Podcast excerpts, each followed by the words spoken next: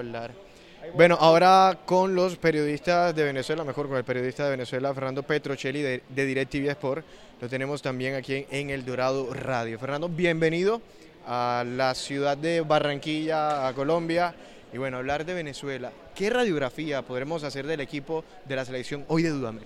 Un equipo que recuperó la alegría, que recuperó, el- recuperó las ganas, que recuperó la imagen de un conjunto competitivo en Copa América, que tiene un entrenador líder como Rafael Dudamel, que ha ido ordenando la casa, que se incendió en el ciclo anterior, con los mismos futbolistas, un nombre más, un nombre menos, pero que su mensaje ha llegado muy profundo a los jugadores y los jugadores, insisto, han recobrado eh, eh, esas ganas de, de salir a dejar absolutamente todo por, por este proceso. Aparte viene respaldado de una gran Copa América donde Venezuela superó un grupo muy difícil donde estaba Uruguay y México. Ha ordenado la casa, pero ha cambiado los muebles eh, de un lugar a otro, ha cambiado también el estilo. ¿Qué, los, qué es lo que ha hecho Dudamel en cuanto al último proceso que llevaba eh, la selección de Venezuela en esta Copa América que vimos y si se va a seguir viendo ese equipo que vimos en la Copa América ahora en eliminatorias? Un equipo con mucho músculo, con, con- mucha intensidad en la mitad de la cancha, un equipo que se defiende mejor, que ocupa los espacios de forma inteligente, que sabe bascular, que le gusta contraatacar y que también por momentos se siente cómodo con la pelota. Eh, hay algunas diferencias con, con el de Noel San Vicente, pero quizás no tantas. Yo creo que el principal cambio es de lo motivacional, de lo que transmite, de lo que inspira y de lo que produjo la llegada de Dudamel a- a este grupo. Bueno, también jugadores, ¿no? El caso de Seijas, de Lobo Guerra, que con la Copa Libertadores que tuvo con Atlético Nacional, formidable. Y ya vemos un equipo de Venezuela que no, no es que no le moleste tener la pelota, es que se defiende bien, pero aparte ya no solo es el equipo contragolpeador, sino es un, un equipo que cuando tiene la pelota es ordenado, es inteligente con el balón, Tomás Rincón que la reparte, luego tiene un jugador como Peñaranda, que quizá Venezuela se ha visto potenciada en cada una de las zonas, ¿no? Sí. En el medio, en el ataque y obviamente lo de Rondón en el frente eh, es muy, muy, pero muy eh, potenciable para el equipo de Venezuela en lo que queda de, de eliminatoria. A pesar de, so- de ser último y tener tan solo un punto, eh, la esperanza crece quizá para lo que queda de esta eliminatoria y lo que sigue. Sí, hay, hay mucho juego en el medio con Añor, que yo creo que es el que va a liderar la selección venezolana de aquí en 10 años. Eso ya será decisión de Dudamel. Cuándo darle el testigo a Añor para que él sea el director de orquesta del equipo. Ya en España lo es. Y creo que va a ser titular el, día de mañana. Así que vamos a ver una versión de un Juan Pablo Añor que es un, es un enganche tirado a la raya, pero una zurda exquisita, como lo fue Gaby Urdaneta en su momento, pero, pero potenciado. Eh, tiene a Otero, Seija y Guerra no están, pero, pero son futbolistas muy importantes para, para este plantel, por lo que han logrado en Colombia y, y por el respeto que se le tiene ya en el continente. Eh, Otero, Peñaranda, Añor, Murillo, Rincón, que no solamente ya es un volante tapón, sino es un volante que con Dudamel y con San Vicente corta y distribuye y traslada e incluso llega. Marcó tres goles en su última temporada en el fútbol italiano con el Genoa. Eso demuestra que ya Rincón se atreve a muchas más cosas y está recuperando la memoria de aquel Rincón que era enganche en la sub-17 del año 2005.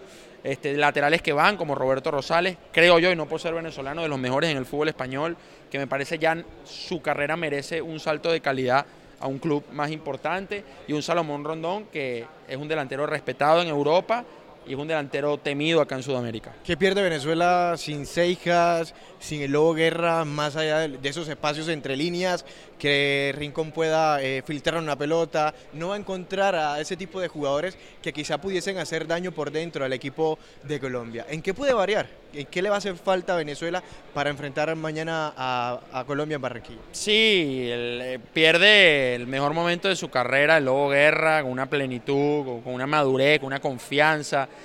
Aparte con una polivalencia, porque con Osorio Guerra fue 8, Guerra fue volante por la izquierda, Guerra fue extremo.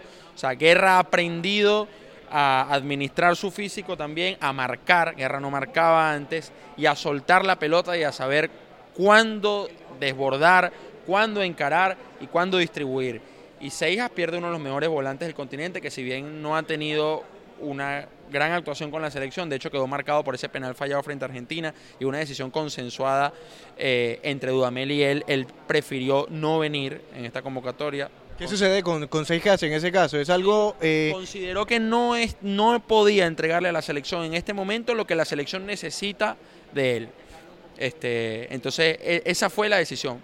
Bueno, qué, tipo tan integral, ¿no? Sí, sí, llamativo es una de las figuras de Venezuela y, decir no voy a ir porque no me siento bien es algo que sorprende. Bueno, en Colombia el caso de Falcao no, había estado bien en muchos momentos, pero representa muchísimo para el plantel. El caso de, de James incluso, pero que Seijas no haya sido convocado generaba muchísimas sorpresas. Él cree que no está en condiciones. Yo creo que ese error contra del penal, la forma en que lo cobró, que generó muchísima discordia, muchísima rabia en Venezuela y, también muchísima molestia adentro, este, creo que es una de las razones. Pero bueno, él sabrá, él sabrá los motivos, él y Dudamel habrán conversado.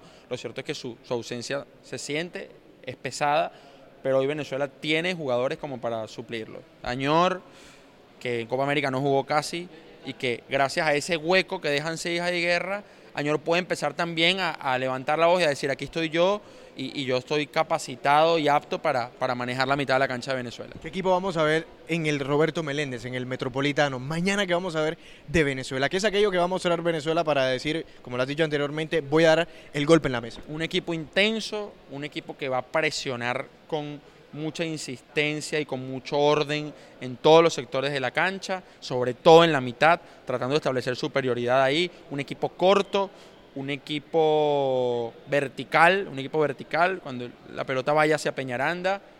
Y un equipo convencido de que lo de la Copa América no fue casualidad y de que este puede ser el primer paso para enderezar el rumbo tan torcido que hasta ahora tienen esta eliminatoria. Bueno, así como lo has pintado, deja una imagen de que Venezuela puede ser el rival que más vaya a complicar a Colombia por el tema de los estilos. Sí, Colombia es el candidato a ganar, esto obviamente creo que no lo podemos desconocer, pero yo confío, a ver, me dejó una muy buena una muy buena sensación Venezuela en Copa América y confío de que más allá del poco tiempo de trabajo que tienen todas las selecciones, por cómo vienen los futbolistas en Europa y por cómo quedaron motivados y, quizás picado, como decimos en Venezuela, con esa espinita de no haber trascendido más en Copa, este equipo viene mañana eh, preparado para plantearle un partido muy difícil a Colombia y colocarle todos los obstáculos posibles. ¿La clave del partido va a estar dónde? La clave del partido para mí es superar esos 15, 20 minutos, igual con la desesperación de Colombia, con la desesperación del público metropolitano que va a querer que Colombia arrolle a Venezuela.